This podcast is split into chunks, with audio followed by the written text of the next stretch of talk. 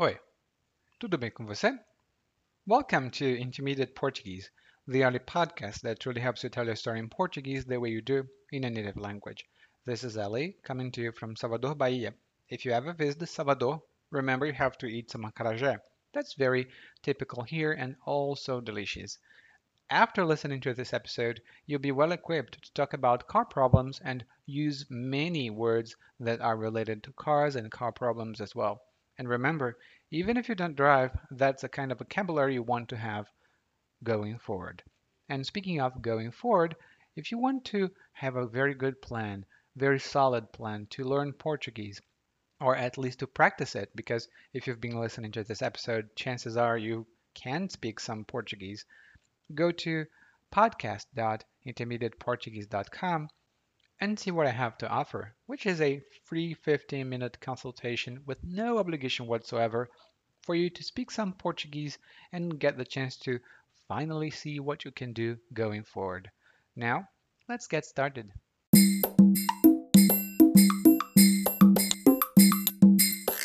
Então, meu chapa, o problema é o seguinte. Eu estava descendo a Avenida Brasil quando o meu carro começou a roncar. Parecia que vinha do motor, mas quando eu acelerava, o barulho ficava mais forte no painel. Lá por umas tantas, pisei no freio e o carro brecou com tudo, como se eu tivesse puxado o freio de mão. Depois, tentei dar a partida, mas o carro começou a engasgar e o motor morreu. Fiquei parado no meio da pista sem saber o que fazer. Chamei o guincho e agora estou aqui com vocês. Já falei com um dos seus mecânicos e ele me disse, depois de dar uma olhada no motor, no porta-malas, no painel, em tudo que é lugar. Ele disse que o problema estava numa rebimboca da parafuseta aí. Olha, eu não entendo muito de carro, mas essa belezinha aqui tem só dois meses de uso. É impossível que um concerto dele custe quase 4 mil pilas.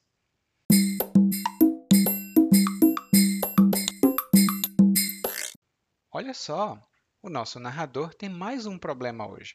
Mas dessa vez, o problema do nosso narrador é com o carro. Ele vai descrevendo tudo. Mas você vai perceber que esse monólogo é muito informal. A primeira expressão que o narrador usa já é muito, muito, muito informal. E é meu chapa. Meu chapa significa meu colega, meu amigo, meu querido. E é usado quando a gente não sabe o nome de alguém. Por exemplo, meu chapa, como é seu nome? Ou quando a gente quer chamar a atenção de alguém. Tipo, ei meu chapa, você está fazendo o que aí? Essas duas maneiras são as mais comuns, tá? E para mulheres, normalmente a gente não diz minha chapa, porque é ambíguo, mas nós dizemos minha colega ou minha querida. É uma coisa que todos os brasileiros fazem. E se eles disserem, ah, eu não falo assim, mentira, eles falam, tá? Daí, ele diz que estava dirigindo na Avenida Brasil, que fica no Rio de Janeiro, e o carro dele começou a roncar. Roncar é um som parecido com esse. É um pouco estranho, admito. Mas esse é o som de roncar, ou um ronco, né, como a gente fala. O carro pode roncar e algumas pessoas, quando dormem, roncam também. Inclusive, isso é um problema que pode. Aliás, isso pode ser um problema de saúde, né? Se você roncar muito, procure as causas. Eu ronco. A minha família já gravou quando eu estava dormindo e eu roncava muito, mas eu não ronco tão alto não, tá? E em seguida, o narrador diz que esse ronco parecia vir do motor, mas ele não tinha certeza, porque quando ele acelerava, o barulho ficava mais forte em outra parte do carro. E acelerar significa fazer ficar mais rápido ou mais célere. Hum? Célere é uma palavra muito chique, mais rápido é normalmente como a gente diz. Por exemplo, ah, será que você pode acelerar esse táxi? Desse jeito, vamos chegar lá no ano que vem. Será que você pode acelerar esse táxi? Desse jeito, nós vamos chegar lá no ano que vem. Acelerar normalmente só significa fazer ficar mais rápido, mas muitas coisas podem ser aceleradas. Daí então, o narrador diz: Lá por umas tantas, pisei no freio e o carro brecou com tudo. Lá por umas tantas, essa é uma expressão muito informal e significa num determinado momento na história que eu estou contando. Significa, por exemplo, também em um certo momento, em um determinado momento. Lá por umas tantas é meio que fixa né, essa expressão, mas às vezes nós dizemos também lá pelas tantas. Por exemplo, eu estava trabalhando em casa e lá pelas tantas minha amiga chegou para me perguntar alguma coisa. Eu não sei exatamente qual momento foi, ou não quero dizer qual momento foi, mas foi lá pelas tantas. Hum? E aí ele diz que pisou no freio, e o freio é o mecanismo que faz o carro parar, e ele, o carro brecou com tudo. E brecar é uma palavra relativamente nova no português. Ela vem do inglês, break, e significa parar né, o veículo. Ela não é muito utilizada como frear. Né? A gente diz freia, mas algumas pessoas mais velhas, com 40, 50 ou 60 anos talvez, vão dizer brecar também e elas vão reconhecer brecar. E aí ele diz que o carro brecou como se ele tivesse puxado o freio de mão. E aqui, caso você não dirija, você provavelmente conhece o interior de um carro. Na frente do carro fica o banco do motorista e do lado do banco do motorista tem o banco do passageiro. Entre o banco do motorista e o banco do passageiro tem uma alavanca, que é um pedaço de alguma coisa assim que você pode segurar e puxar. Aquilo é o freio de mão. Então, quando a gente puxa o freio de mão, o carro para de uma vez. Né? Não é muito bom puxar o freio de mão com o carro em movimento. Em seguida, ele diz: Tentei dar a partida, mas o carro começou a engasgar. ele realmente não tem muita sorte, não. Quando você dá a partida no carro, significa que você coloca a chave no carro e vira a chave e ele começa a funcionar. Você dá a partida no carro. Mas o carro, como ele disse, começou a engasgar. E engasgar aqui, a gente não tem uma, uma expressão específica para isso. Mas quando você liga o carro, quando você dá a partida no carro e o carro fica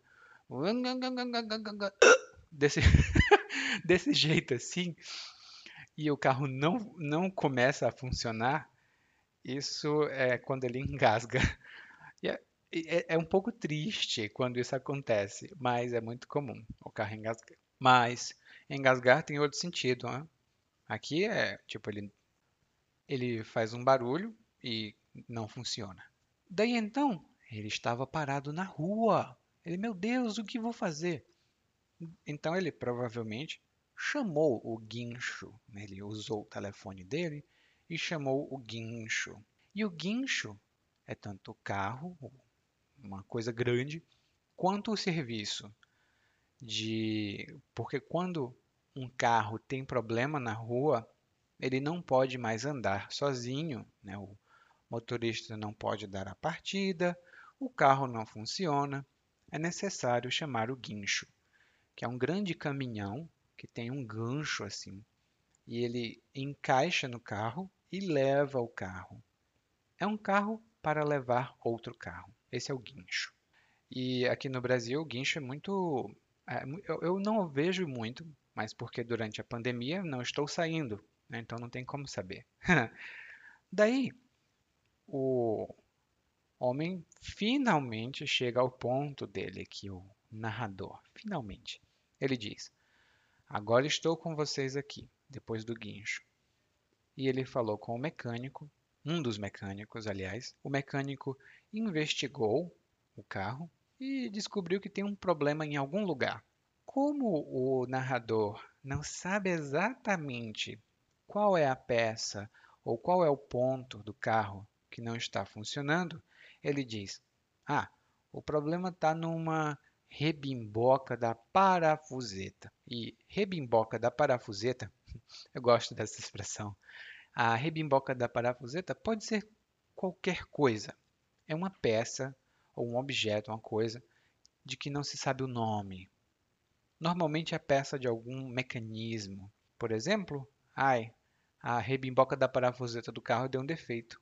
A rebimboca da parafuseta do carro deu um defeito. Tipo, aquele negócio, aquela coisa, não sei exatamente o que, mas foi alguma coisa.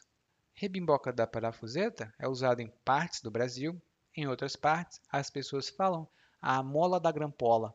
Mesma coisa. Rebimboca da parafuseta, mola da grampola, não faz diferença. Por fim, ele fala: Olha, eu não entendo muito de carro, mas essa belezinha aqui tem só dois meses de uso. E quando nós queremos falar de alguma coisa, uma máquina, um computador, uma casa até, e nós queremos dizer que nós gostamos dessa coisa, nós dizemos essa belezinha. Às vezes, quando falamos de pessoa, também dizemos essa belezinha, mas não é muito comum. Talvez belezura para falar de uma pessoa, mas belezinha para falar de coisas, normalmente. Por exemplo, aonde vai com essa belezinha aí? Esse celular é meu. Aonde você vai com essa belezinha aí? Esse celular é meu. E no final ele finalmente fala qual o problema que ele tem. Não é o carro que deu defeito. É porque o conserto do carro custa quase 4 mil pilas. O conserto do carro custa quase mil pila, 4 mil pilas. E pila é outra palavra informal para dizer reais ou dinheiro né, o, o valor do dinheiro. É como a, a gente, na verdade, em português, tem muitas expressões para falar de dinheiro. Tem pila, tutu, jabá, prata, grana, dólar, verdinha, é, muitas, muitas palavras. E ele vai ter que pagar 4 mil pilas. Normalmente a gente fala no singular também, 4 mil pila pelo serviço. Bom, o bom é que você não precisa pagar nenhuma pila pelo podcast que nós estamos ouvindo tudo de graça. E agora, vamos ouvir mais uma vez o monólogo, mas dessa vez na velocidade natural. Então, meu chapa, o problema é o seguinte. Eu estava descendo a Avenida Brasil quando meu carro começou a roncar. Parecia que vinha do motor, mas quando eu acelerava o barulho ficava mais forte no painel. Lá por umas tantas pisei no freio e o carro brecou com tudo, como se eu tivesse puxado o freio de mão. Depois tentei dar a partida, mas o carro começou a engasgar e o motor morreu. Fiquei parado no meio da pista, sem saber o que fazer. Chamei o guincho e agora estou aqui com vocês. Já falei com um dos seus mecânicos, ele me disse, depois de dar uma olhada no motor, no porta-malas, no painel, em tudo que é lugar. Ele disse que o problema estava numa rebimboca da parafuseta aí. Olha, eu não entendo muito de carro, mas essa belezinha aqui tem só dois meses de uso. É impossível que o conserto dele custe quase 4 mil pilas. You just listened to Intermediate Portuguese, the only podcast that truly helps you tell a story in Portuguese the way you do in a native language. This has been Ellie, and if you want to improve your Portuguese even faster, visit regularly www.portuguesewithellie.com and intermediateportuguese.com. Thank you. Muito obrigado e até a próxima. Tchau, tchau.